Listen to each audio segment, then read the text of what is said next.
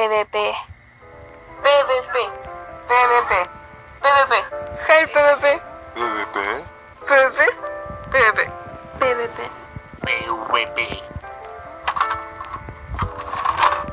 Bienvenidos y bienvenidas a la hora del PvP.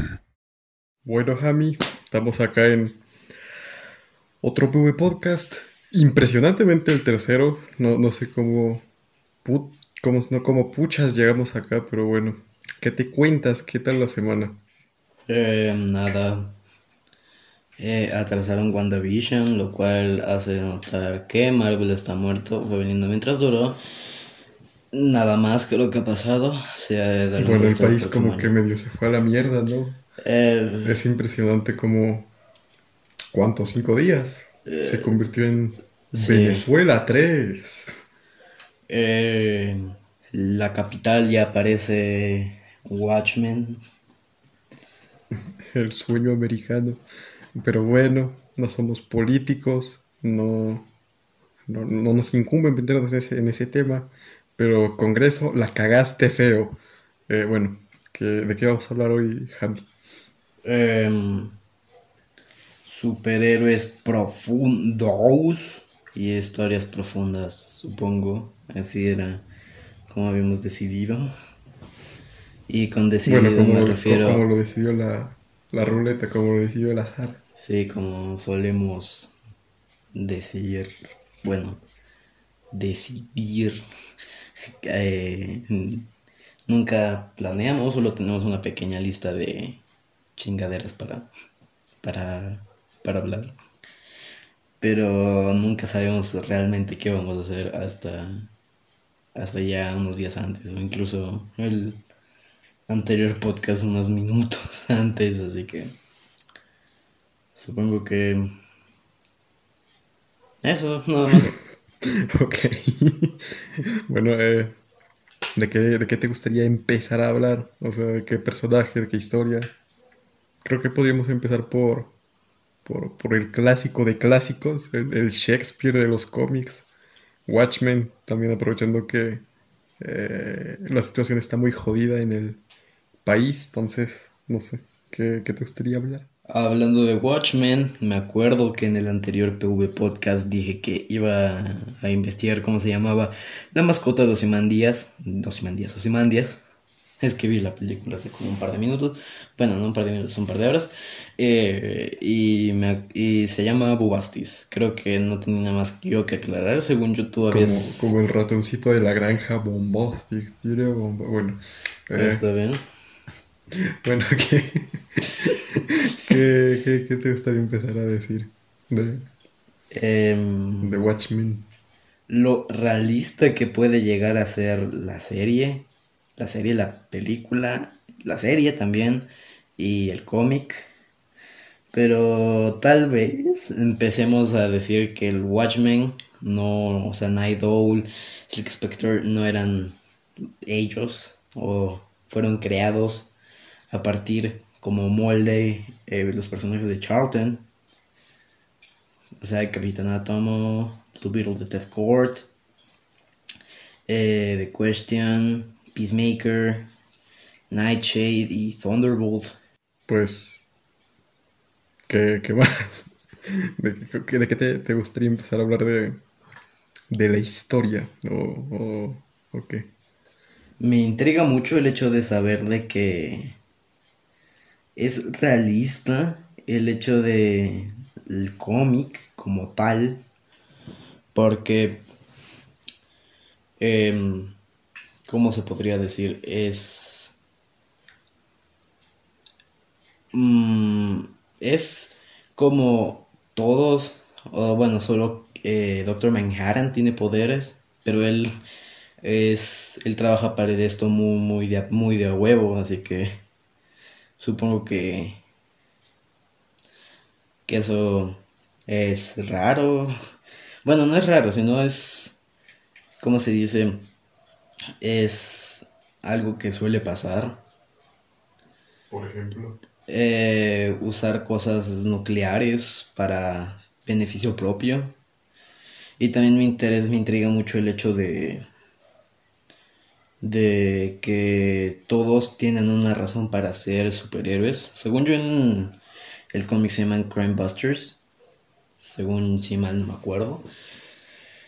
Eh, los principales no voy a hablar de los Minutemen, eh, pero es, por ejemplo, Ozymandias eh, se vuelve superhéroe por, para hacerse autopublicidad él mismo. Eh, Silk Spectre para continuar el legado de su madre, aunque según en la película y en el cómic creo, ella no quería, fue obligado. Eh, Rorschach porque es un psicópata o quiere hacer justicia por mano propia, sabiendo que el gobierno no podría hacer nada.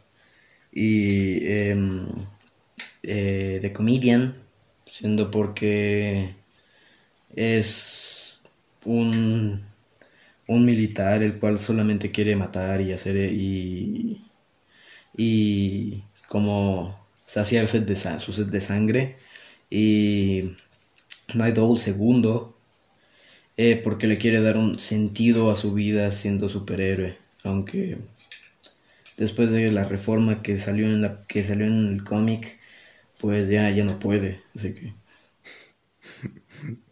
Simón, no sé, yo pienso que hubiese sido, bueno, más bien que sería interesante porque Watchmen de por sí ya, con todo y sus cambios, considero que, que si está arriba es, es por algo, entonces supongo que los cambios en sí fueron buenos, pero, pero sí también considero que sería súper interesante ver cómo cojones iba a ser el guion original de, de Watchmen porque, o sea, los personajes originales eran de Charlton y hubiese sido interesante ver eh, los... ¿Cómo decirlo? Los pequeños cambios o limitaciones que tienen esos personajes, a diferencia de, de los de Watchmen, como por ejemplo de Capitán Atom contra Doctor Manhattan, creo que Doctor Manhattan lo hace caca, porque Doctor Manhattan lo ponen como un dios que puede controlar básicamente todo, que puede teletransportarse, convertir los átomos, etc. Y Capitán Átomo en sí solo puede controlar la energía atómica, no puede hacerse grande, simplemente puede controlar la energía, la energía atómica. Entonces, yo creo que sería bastante interesante ver cómo Alan Moore hubiese usado esos personajes con sus limitaciones. También, por ejemplo, Nightshade, que era la contraparte de Silk Spectre, que Nightshade, Nightshade en realidad sí tiene poderes, unos muy raros, pero tiene poderes al fin y al cabo, cosa que pues Silk Spectre no tiene ningún poder, entonces hubiese sido interesante ver los cambios que hubiese hecho eh, Alan Moore respecto a, a los personajes que, que pues terminó utilizando. También de que considero que sería interesante porque hay cosas que, ¿cómo decirlo? Ah, cabrían mejor o se entenderían mejor.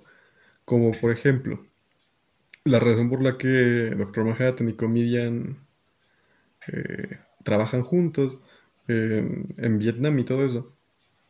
Es porque en los cómics, los originales, entre comillas, son Capitán Atom y Peacemaker. Y Capitán Atom es básicamente el títere del gobierno Mientras que Peacemaker es un loco psicópata que está allí por, por el proyecto pacificador. Entonces, pues sí se entendería mucho mejor bajo ese contexto.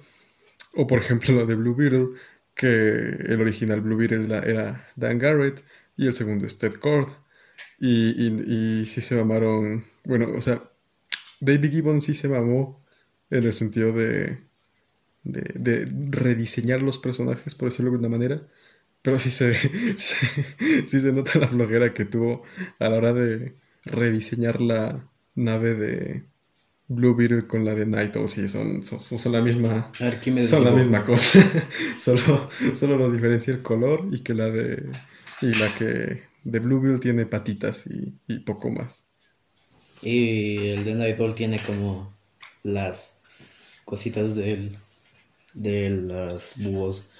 También como dijiste, el original, eh, el original Blue Beetle que es Dan Garrett.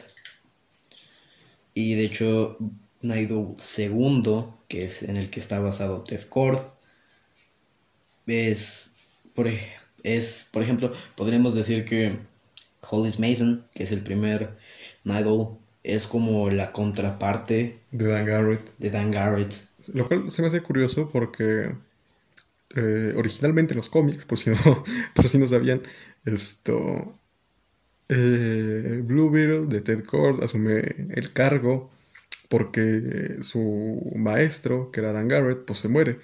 Pero en Watchmen vemos que, Hollis Mason, ¿no? ajá, entonces está vivo, no, no muere. Bueno, sí mueren en la, en la versión extendida, pero al inicio. Ajá, pero tendría que haber muerto antes, incluso de la película, para que eh, Knight o segundo se vuelva pues, superhéroe. Cosa que creo, no estoy, no estoy seguro si pudo haber sido uno de los cambios que metió Alan Moore después de que le dijeron, no, crea tus propios personajes. O, o, si él ya lo tenía planeado como un cambio de historia, como, como algo nuevo.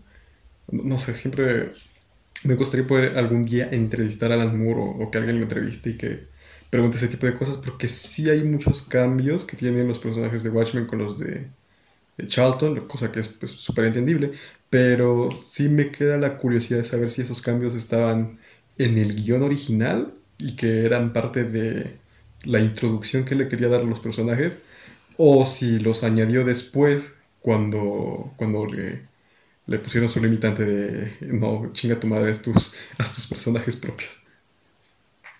Mm, Bueno, eh, hablando de Watchmen, hace justo el sábado, un día después del, del PV Podcast, em, salió, o bueno, o fue, bueno, fueron puestos en los anaqueles eh, Watchmen de Omnipress, la edición tapadura, y no trae nada.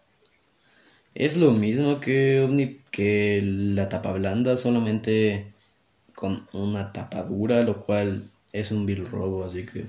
Sí, pero es entendible porque, por ejemplo, en Humans de eh, Paul Jenkins y Jay Lee, creo que estaba, bueno, esto no, no- no- no sé si en mi país, pero al menos en, en Estados Unidos estaba, ¿cuánto? Creo que 63 soles o algo así me marcaba, eh, no me acuerdo qué tienda, en tapa blanda. Y en tapadura creo que estaba 120, ciento y algo. Era como el doble. Y pues sí está medio, sí está medio raro. Es nunca, nunca entenderé por qué. Porque las tapaduras son tan... No diría tan caras, porque pues tenemos ejemplos como Salvat que están relativamente, relativamente baratos. Pero sí es como... Cada que sacan una edi- edición tapa blanda, la tapadura siempre cuesta un chingo más. No, no sé por qué. Debería simplemente costar un poquito más, porque al fin y al cabo es solo la tapadura. Pero no sé, ya tal vez algún día me meta en esto de los cómics, en- bueno, más bien en esto de, de producir cómics, de imprimirlos y todo eso y descubra, ah, por esta razón, pero hasta, hasta, hasta ese entonces, pues, no, ni puta idea, ni puta idea por qué, porque son así las cosas. Pero bueno, siguiendo con personajes profundos o interesantes o historias profundas que... The Deep. No, em, vamos a Marvel. Como, como, ¿cuál personaje, por ejemplo? Eh, otro de Alan Moore. Bueno, no de Alan Moore, sino otra historia que creó Alan Moore. Miracle Man. Bueno, en realidad no es de. No es tanto de. De, de Marvel. Es más bien como Alan Moore lo hizo. Y. Y por los derechos Marvel dijo, "Je, vente para acá. Y. Alan Moore no creó a Miracle Man. No, pero me refiero a que él lo, lo rediseñó. Y que hasta donde tengo entendido lo, lo, lo hizo en su propia editorial. O no sé en qué editorial lo hizo. Pero por el tema del nombre. Marvel dijo, vente para acá. Y pues Alan Moore dejó la batuta a cargo de Neil Neil Gaiman. Pero a ver, Miracle Man, para los que no saben, porque, bueno, no los juzgo, Atomic. es un personaje pff, decir injunable sería poco, porque de verdad que creo que solo los que conocedores del cómic de culto o yo qué sé eh, podrían llegar a conocerlo, o al menos la mayoría. Pero Miracle Man es básicamente Shazam. Sí, era la copia de Shazam. No me acuerdo el nombre, creo que era Marvel. Mike. No, Mickey, Mickey Moran. Mickey Moran creo que era. Eh, em, de hecho, creo que fue comprada o denunciada Miracle Man. Sí, es que, a ver, entrando, entrando en el pase en contexto. eh, básicamente, Como Barbilla hace un chingo de tiempo. eh, como Barbilla Roja. Hace un chingo de tiempo. Cuando Shazam salió, pues DC se quejó, dijo, no bañes. Este Superman me estás copiando. Y pues básicamente eh, se metieron en un pedo legal. eh, ellos no sabían qué chucha hacer. Entonces, pues durante un tiempo ya no pudieron publicar eh, nada relacionado a Shazam por, hasta que se arregló lo, lo de los derechos. Entonces, ¿qué hicieron para seguir vendiendo? Eh, no me acuerdo si fue la misma empresa o fue otra para aprovechar el boom. Eh, creo que fue la misma, si me lo recuerdo. Eh, crearon a Miracle Man, que en, ese entonces, Comics. que en ese entonces era Marvel Man. Entonces, ¿de qué trataba Marvel Man? Marvel Man? Era lo mismo que Shazam, pero con energía atómica. era Mickey Moran, si me no recuerdo el nombre, que era un niñito de, sí, más o menos como Billy Batson, 10, 11 años, que gracias a un incidente nuclear, si mal no, no recuerdo, pues adquiere, adquiere la habilidad de transformarse en un superhéroe cada que dice la palabra Kimota. ¿Por qué. Kimota? Porque al revés significa atomic. Y pues se transformaba en un adulto, podía volar. También tenía a Marvel Man Jr., creo que era. No sé, es, es básicamente Shazam. y, y su mayor Piensen en. Shazam, pero en rubio. Sí, y su mayor villano, así como eh, Shazam tiene a, al Doctor Sivana, Marvel Man tenía al malvado Doctor Gargunza. Y, y sí, es muy, es muy ñoño, la verdad. Pero bueno, el punto es que Alan Moore. Eh, ah, cierto, cierto, continuando con, con el contexto. Bueno, pasó lo mismo que con Shazam, se metieron en pedos legales por el nombre de Marvel Man. Entonces dejaron de publicar y ahí ya dijeron, no, ¿sabes qué? Ahí, ahí muere, ya no, ya no queremos meternos en pedos legales. Y por los 80, si no lo recuerdo, o no sé cuándo fue más o menos. Eventos cronometros. Sí, bueno, no, no sé cuándo fue exactamente, pero... Antes del nuevo milenio. Pero Alan Moore dijo, ¿sabes qué? Esto, este personaje está muerto literalmente, creo que llevaba 20 años sin publicarse o algo así. Y pues él lo, lo rescató del olvido, que básicamente le dio un, un giro, una epifanía. que ¿Qué hizo? Que al final eh, todo era que, toda la historia de Alan Moore eh, giraba en torno a Mickey Moran, adulto, el cual tenía sueños en donde decía una palabra y se transformaba en un superhéroe pero no recordaba la palabra. Hasta que en algún momento del cómic él lee la palabra atomic al revés y dice, Eh, en un vidrio, creo, según yo. y dice Kimota. Y pues se transforma y todo eso. Y al final, ¿qué pasó? Que Miracle Man, como lo rebautizaron en Marvel, porque, pues, pedos legales, eh, resulta que todo este tiempo Mickey Moran era un hombre adulto. Y esos sueños en los que él era un niño y se transformaba en, su- en un superhéroe eran realizados por el gobierno de esto, Inglaterra con tal de poder tener su, su propio superhéroe o algo así controlado, tipo, no sé, eh, no sé, Alan Moore es, es un, bueno, era porque ya creo que ya no escribe cómics, pero era un, un puto crack así rediseñando, reintroduciendo, te- eh, tesgiversando personajes. Y bueno, esa es básicamente la historia de, de Miracle Man, antes era Marvel Man. Y pues ya luego, cuando Marvel se quedó con los derechos, pues eh, el Alan Moore dijo, no sabes qué, yo me voy a la verga de aquí. Y, y dejó a Neil Gaiman a, a su cargo para continuar la historia que él había estado haciendo. Cosa que me parece muy bien, porque Neil Gaiman es un... Es también un puto crack. No, no creo que a nivel de Alan Moore, pero sí ha hecho muy buenas historias con personajes muy olvidados. De hecho, él escribió, él escribió eh, Coraline. y también Entonces- Sandman. Ajá, y entonces se- sí, sí se nota que Neil Gaiman es. eh, si, si no es un. Tal vez no, no un Alan Moore Jr., pero sí es al menos un, un digno sucesor para, para alguna historia de que, que Alan Moore haya dejado inconclusa. Bueno, sí, eso fue eh, la historia de Miracle Man. Miracle Man, alias el Kimota. Uf, y salió un rayo transformado- transformado. Bueno, eh, siguiendo, vamos a una subsidiaria de DC. Y ahora sí, estoy hablando en serio, es The Boys y The Deep. Bueno, es que en la serie lo, lo hicieron más. Es que yo considero que en la serie lo hicieron más. ah, no, no, sabría si decir profundo, probablemente sí. Porque en los cómics, más que ser una historia profunda o ser una historia. ah, ¿Cómo decirlo? Un, un pináculo en, en- en- en la narrativa. Es más una historia satírica, una historia morbosa, muy sexual. Y en la serie yo creo que sí optaron por hacerlo más entrañable, porque claro, una cosa, por- porque claro, puede ser divertido o incluso morboso ver personas decapitadas, ver sexo en cada puta página. Y en la serie, claro, ellos no, no, no no podían hacer, bueno, sí podían tal vez, pero no, no creo que hubiera sido lo, lo adecuado y no creo que si lo hubieran hecho hubiera pegado tanto como, como lo hizo, porque en la serie, pues, a cada miembro de los siete le dan su, su trasfondo, a cada miembro de The Boys le dan su trasfondo. Y, bueno, básicamente creo que en la serie lo hicieron más, sí, más profundo, por decirlo de alguna manera, a pesar de que valga la redundancia. Pero es como todo lo que crees que pasaría en un mundo donde los superhéroes fueran reales. Por ejemplo, estoy hablando de la serie, ¿qué pasaría si eh, Flash o Quicksilver tomara drogas?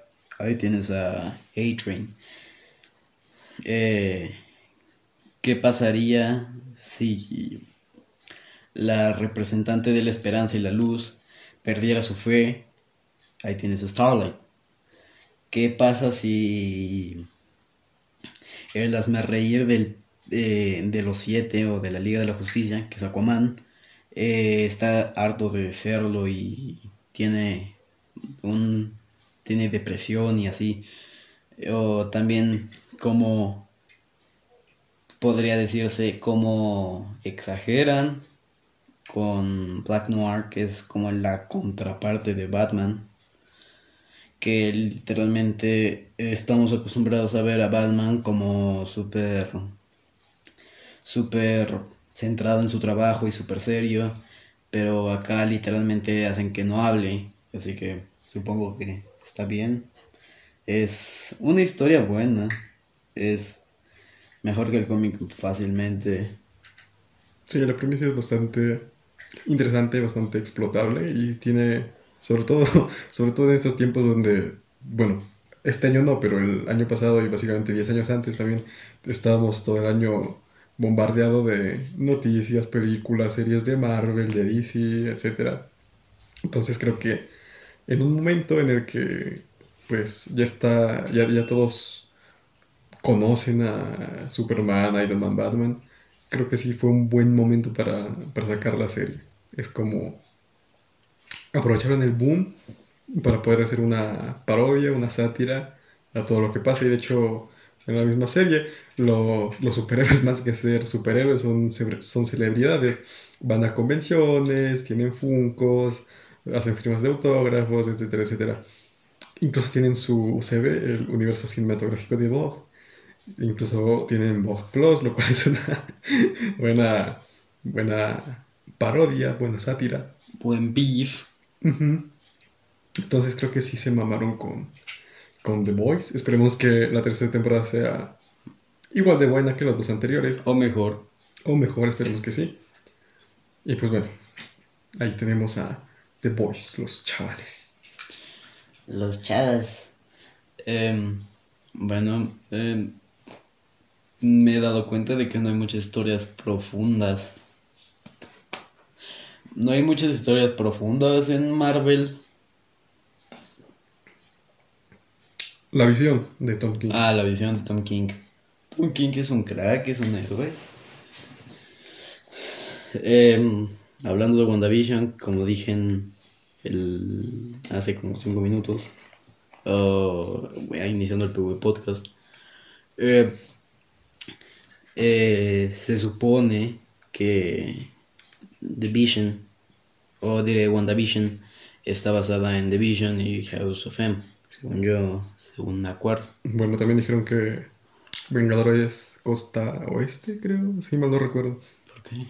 No sé, pero creo que tiene un papel fundamental esto Scarlet Witch y Bueno. pues eso. Bueno, en... tú que eres un fan empedernido de Tom King, Honestamente no, no sé de qué putas trata la visión. yo tampoco. Pero hasta donde tengo entendido, en la visión de Tom King, que son 12 cómics también, que vienen en dos tomos, espero comprar algún día al menos uno, eh, trata tema, se, se, se- se centra más que nada en, pues en visión, valga la redundancia, más que en Scarlet Witch, pero hasta donde tengo entendido es cuando Visión forma su familia de androides y trata temas como el racismo. ¿Por qué? Porque, bueno, el racismo en Estados Unidos, porque Visión es un androide y su familia son androides y los vecinos son modo, oye, son robots, ¿cómo, cómo, cómo van a sentir? ¿Cómo, cómo van a tener sentimientos? Y Cambian, pues, cambia androide por negro. Sí, básicamente, y pues hasta donde tengo entendido, pues, visión, bueno, la visión de Tom King trata temas como el racismo en Estados Unidos, cosa que me parece interesante, espero algún día poder leerlo. Eh, bueno, sea, tengo la posibilidad de hacerlo, pero prefiero hacerlo en físico, cuando todo esto de la pandemia pase, espero lograrlo. Y la verdad es que no, no creo que no hayan personajes profundos en, en Marvel. Yo, yo, yo en lo personal considero que simplemente no hay escritores que, que se atrevan a hacer lo que hizo Tom King. O Alan Moore y Neil Gaiman. Sí, porque, o sea, por ejemplo, Tom King, ¿qué, qué cojones hizo? Tomó a Visión, un personaje bastante secundario de Los Vengadores, eh, hizo una gran historia. También, ¿qué hizo en, DC? Tomó a Omega Men, que es un grupo olvidadísimo que creo que llevaban 10 años, sin, o un poco más, no sé, sin publicarse y, e hizo una gran historia que a mucha gente le gustó. Luego también hizo Mr. Miracle, que, que putas hizo, un eh, escapista, un, un cirquero, un- una persona que literal todo, todo- todas sus aventuras post- anteriores eran aventuras de circo, aventuras eh, relativamente normales, que era un personaje bastante segundón, le dio bastante trasfondo. Entonces, honestamente, no creo que no haya personajes eh, También el profundos en. Marvel, sino que no hay escritores que se atrevan y no todos tienen la, la visión suficiente como para, para poder darse cuenta del potencial de, de las personas. Porque, por ejemplo, a mí en lo personal me gustaría, a ver, por ejemplo, una historia de Moon Knight donde se trate eh, el, el trastorno de personalidad disociativo, porque Mark Spector tiene problemas de identidad, como por ejemplo, eh, para ser rico o para infiltrar- infiltrarse con los ricos es Steve Lockley, si mal no recuerdo, o Loki, bueno, no sé cómo se pronuncia. Eh, o, o era al revés, no sé, pero el punto es que para hacer- infiltrarse con los ricos y con los pobres, eh, tenía una identidad de Steve Lockley y otra de Steven Grant.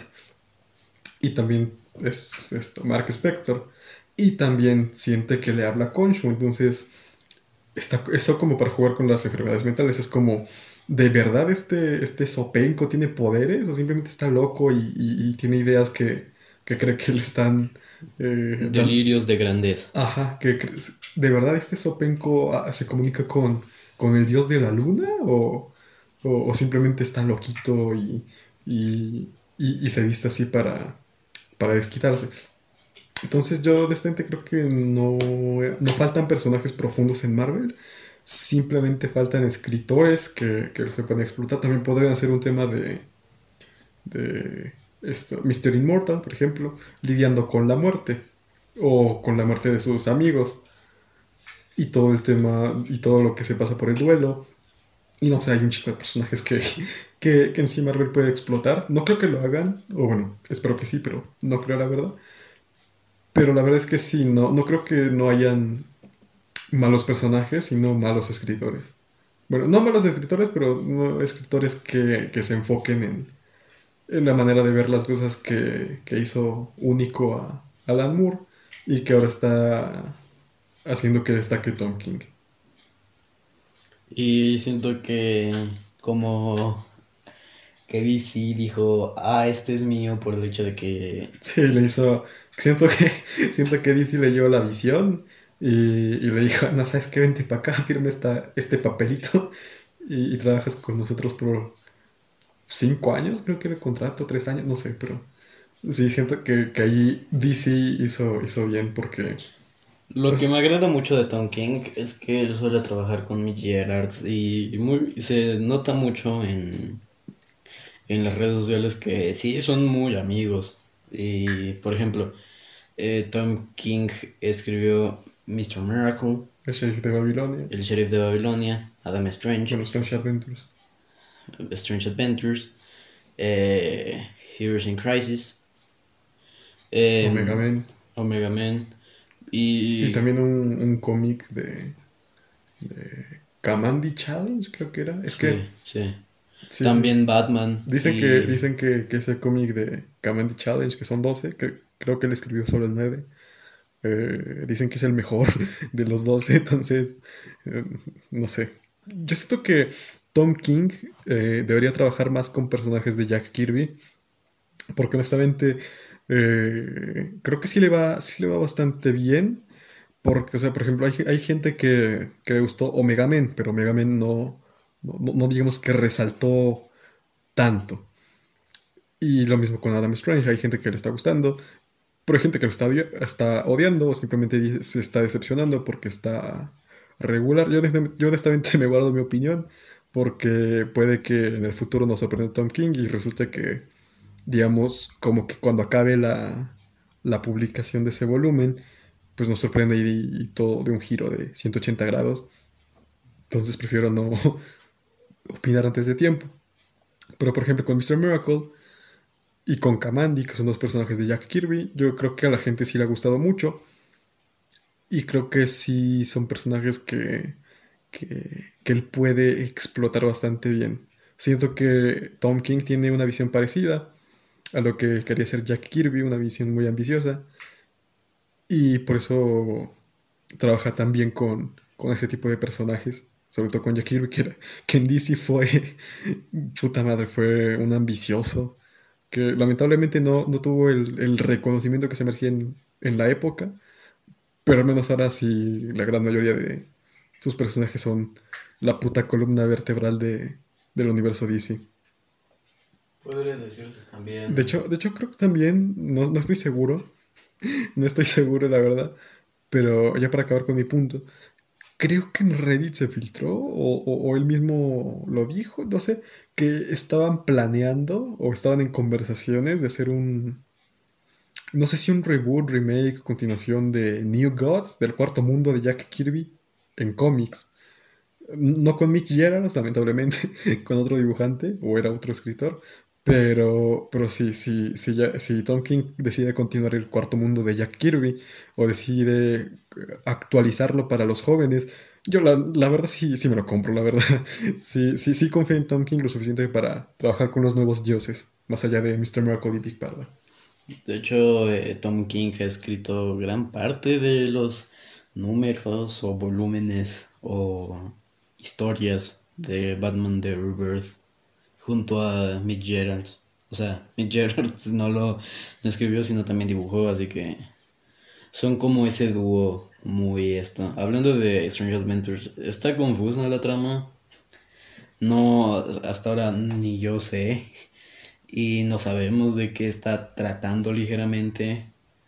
Me siento que ese es como el problema de los cómics mensuales que te lees este, pasa un mes y te lees el segundo y como que te olvidas en el mes que pasó de qué trataba el anterior y así empieza a hacer... Sí, sí, sí, yo, yo también por eso me estoy guardando mi opinión de Strange Adventures hasta que, hasta que acabe, porque, o sea, literalmente Mr. Miracle yo lo leí de corrido. Yo creo que las historias de Tom King serían mejor como novela gráfica que como cómic mensual, porque, o sea, Mr. Miracle número uno de, de Tom King y Mitch Gerard, la verdad sí fue, fue muy bueno, pero hay otros cómics que de, de esos 12, valga la redundancia, cómics, que no diría que sean malos, pero sí están algo raros y están algo confusos. Y sí hay muchas partes en las que no, no entiendes bien qué está pasando. Pero claro, cuando lo lees todo de corrido, es como más entendible. Bueno, por decir algo, porque la verdad es que cuando terminas de leer Mr. Miracle tampoco entiendes muchas cosas. pero al menos lo, al menos comprende mejor el mensaje que, que Tom King quería eh, dar con, con su obra y por eso yo considero que mejor primero que acabe Strange Adventures para leerlo todo de corrido y así ver si, si es igual que Mr. Miracle o mejor o peor. Bueno, em, aquí termina el episodio. Eh, no tengo más historias que decir. Ya dije Watchmen, Strange Adventures, The Miracle, así que me quedé sin temas. Te quedaste con cum en la mente. Puf. Bueno, a ver, mientras tú vas pensando en otro personaje, yo voy a poner mi, mi, mi carta. Yu-Gi-Oh! No, esto. Mi, mi, mi carta eh, guardada, entre comillas. Swamp Thing, de Alan Moore. Puta, lo que hizo. Puta, es que lo que hizo Alan Moore con Swamp Thing fue, fue otra cosa. Swamp Thing, para los que no lo conozcan, que honestamente sí se me haría un poco raro porque creo que de todos los personajes que hemos hablado acá, junto a Watchmen es probablemente el más famosillo, entre comillas, junto a Visión también.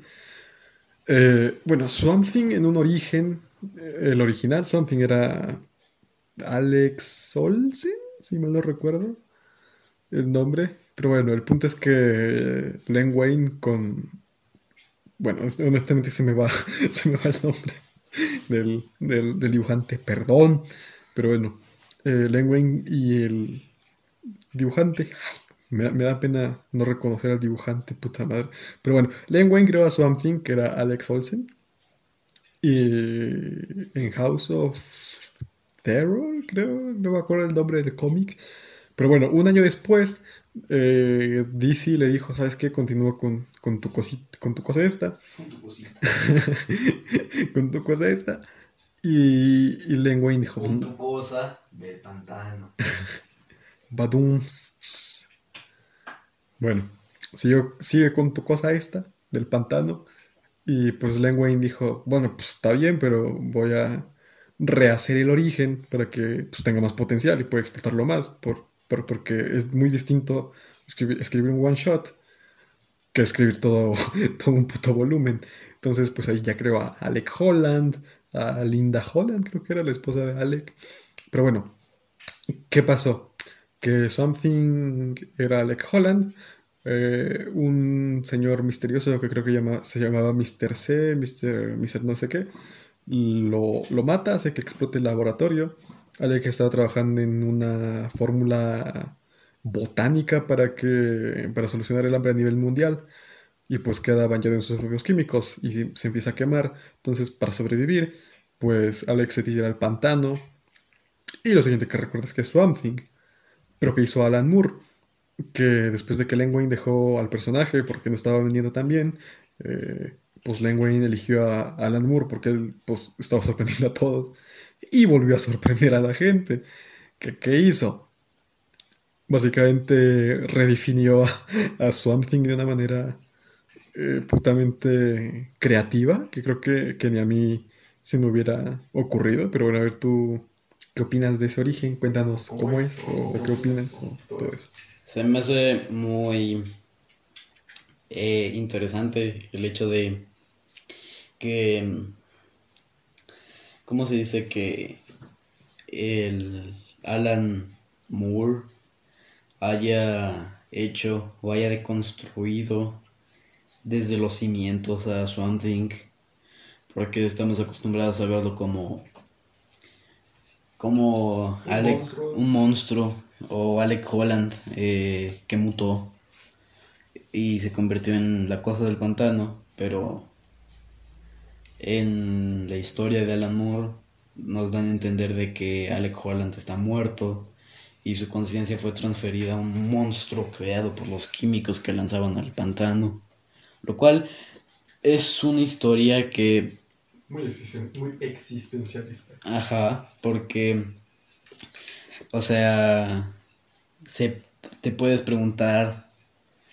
quién en realidad es Swamp Thing o quién es realmente Alec Holland o si Swamp Thing es Alec, es Alec Holland. Así que eso es ligeramente existencial. Sí, es que, es que, es que imagínate, tipo, un día te despiertas, tienes un, no sé, un puto lunar en la cara. Y, y pues dices, bueno, pues no sé, será plumón o, o me quemé, yo qué sé. Y un día de la nada te enteras que eres una persona totalmente diferente y que ese lunar está allí porque pues eres diferente, no eres la misma persona que antes. Y literalmente lo único que cambió es que pues tu conciencia se pasó a otro cuerpo pero en realidad tú moriste. Es, es como, como, wow, puta madre, ¿qué, qué hago? ¿Cómo, cómo reaccionas a esa, a esa situación? ¿Qué, qué, qué haces? Según lo que yo leo, Bernie Whiteson es el dibujante de Swamp Thing. Un crack. Pero bueno. A ver, otro, otro personaje que también está ligado con Swamp Thing y que podría considerarse, entre comillas, profundo. De- bueno, más que, el, más que el personaje, la historia, Animal Man, con lo que ya he venido arrastrando todos estos tres putos podcasts de los derechos de los animales, eh, la crueldad animal, el veganismo, vegetarianismo y todo eso. ¿Por qué hemos hablado en los tres podcasts de lo mismo? Watchmen, Animal Man y también de, de Mr. Miracle. Cierto, cierto, bueno. Para no aburrirlos, para que no se pudran, ¿de, de qué otro personaje te, te gustaría hablar que no sea Animal Man y todo eso que ya hemos mencionado? De Vegeta. Bueno, honestamente yo no sé ni, no tengo ni puta idea de qué, de, de qué trata, nunca lo he leído y nunca me ha interesado la película, solo sé que la máscara es de, no, bueno, la máscara no es de Anonymous, pero la usan para protestar. Entonces, ¿de qué, de qué trata, según tú? Em, más que de lo que trata o de la trama, siento que es muy... Solo sé, lo único que sé de, de, de Vendetta es que Alan Moore quiso plasmar el anarquismo, es lo, lo único que sé. em, también, o bueno, eh, según yo, por lo que sé, no soy, hasta ahora no he leído B de Vegeta. Em, ¿cómo se dice? Hace, es como más... Pero actualmente. ¿Más qué? Como pero actualmente, ¿sabes? Em, Ah, que se fue a la mierda. Ajá, un mundo que se fue a la mierda y hay protestas así como Watchmen, en, pero peor, ¿sabes? Y en vez de que haya una guerra fría como en Watchmen, aquí más que una guerra fría es como dictador, dicta, dictadura. Maldito seas, Estado de Israel. Em, eh, creo que acá termina el podcast, ¿no? Nada, aún nos quedan. ¿Cuánto? ¿10 minutos? Para Eh, seguir hablando. Eh, sí, 10 minutos. Bueno, pues, ¿de qué, ¿de qué otra historia te gustaría hablar? ¿O Eh, qué otro personaje crees que podría tener un desarrollo profundo si se le da el escritor adecuado? Mm, no tengo idea. mí, a mí en lo personal me gustaría que, mientras tú vas pensando, a mí en lo personal me gustaría que si Tom King vuelve a Marvel después de su contrato y todo eso, me gustaría que haga una historia de los Eternos, porque pues se le da muy bien eso de Jack Kirby. Y sería interesante ver lo que, lo que hace Tom King con los Eternos. Por ejemplo, podría tratar temas como la inmortalidad, como la muerte también, de pues al final acabar es un eterno y al final si tienes amigos humanos, pues todos se van a morir. O puede ser una de construcción a la historia humana, porque recordemos que los eternos son literalmente pues, eternos y dioses. Y por ejemplo, de allí vienen sus nombres. Macari es Mercurio. Icaris, bueno, Icaris no es Ícaro, pero su hijo sí, que es una historia rara. Cersei es Circe. Suras es Zeus. Y entonces yo creo que sí podría traer mucho de dioses y mucho de filosofía. Eh, si Tom King o algún escritor digno escribiera eh, algo de los eternos. ¿A ti qué, qué personaje te, te gustaría que le den un. ¿Cómo decirlo? Un desarrollo profundo. Eh, mm, maybe Butcher Gold.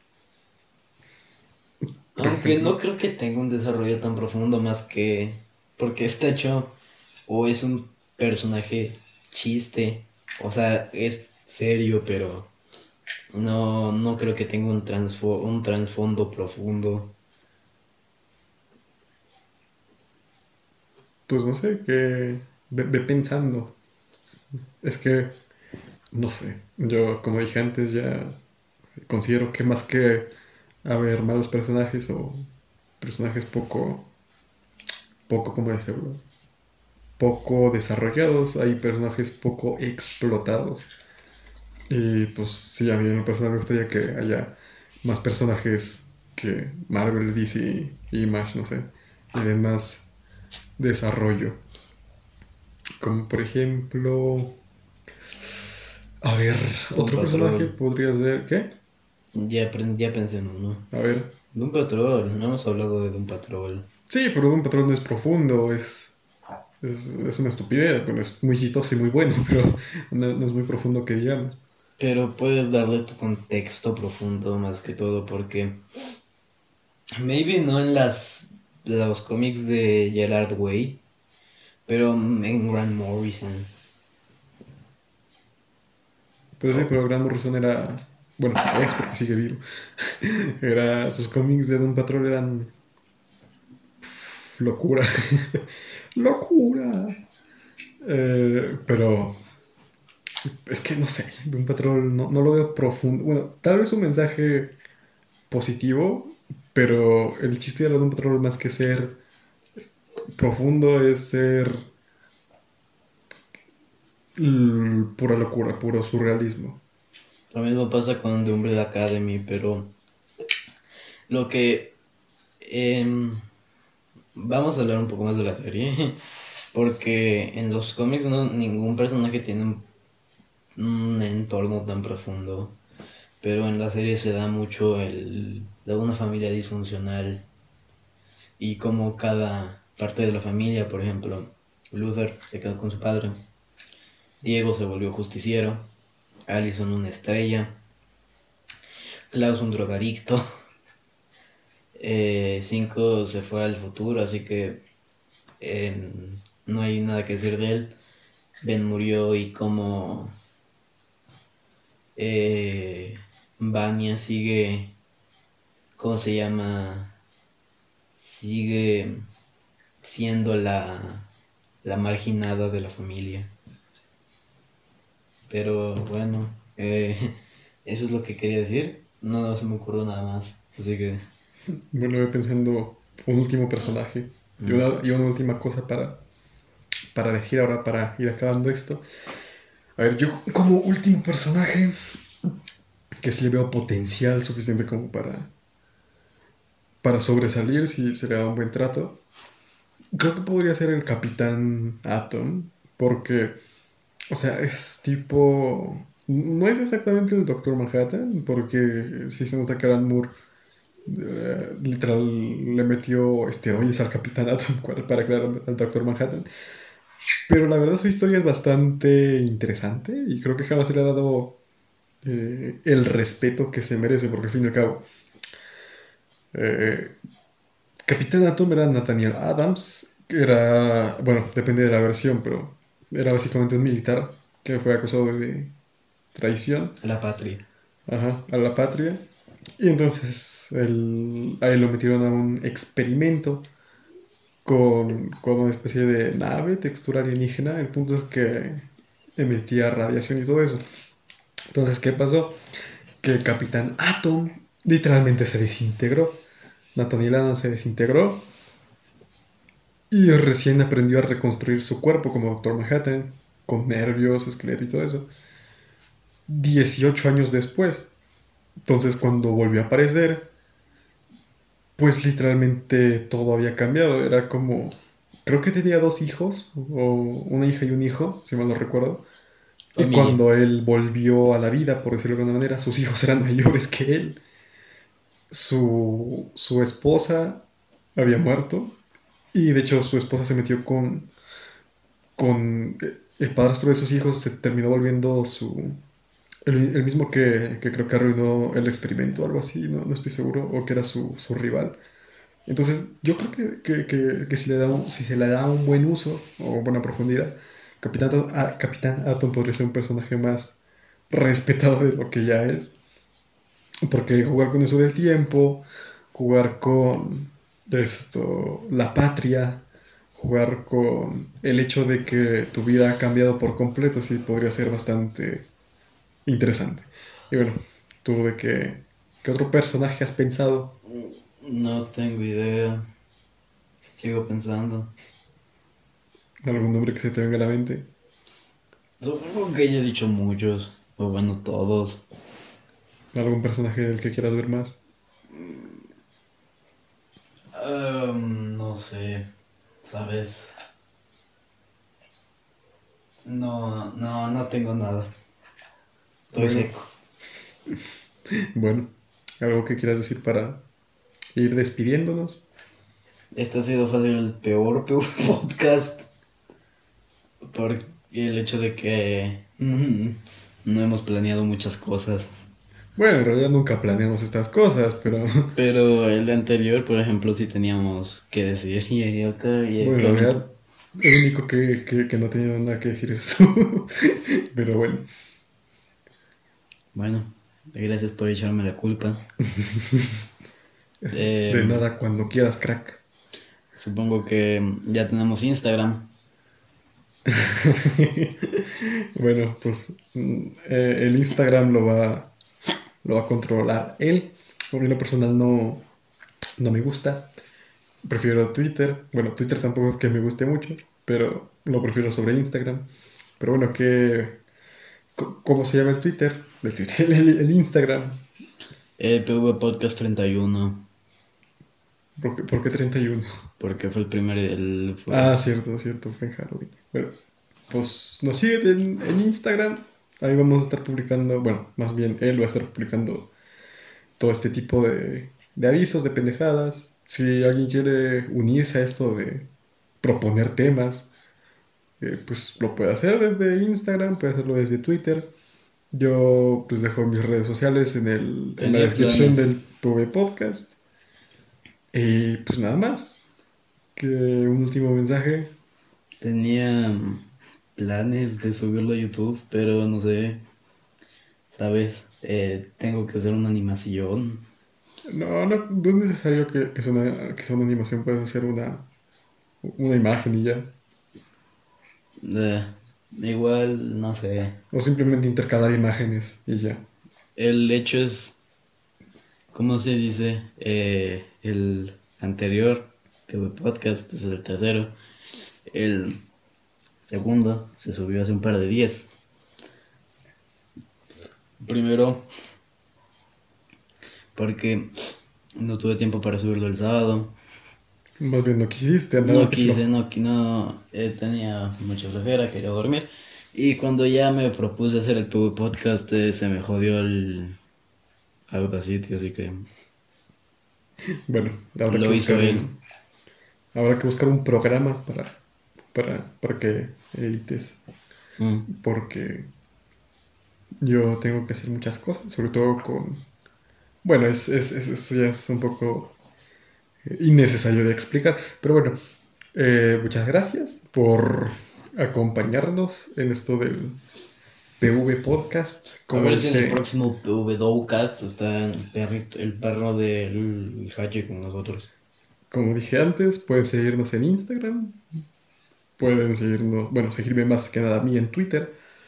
Eh, tengo un Wacom, si les interesa ver qué cómics tengo. Tengo un canal de YouTube, por si, por si alguien no sabía.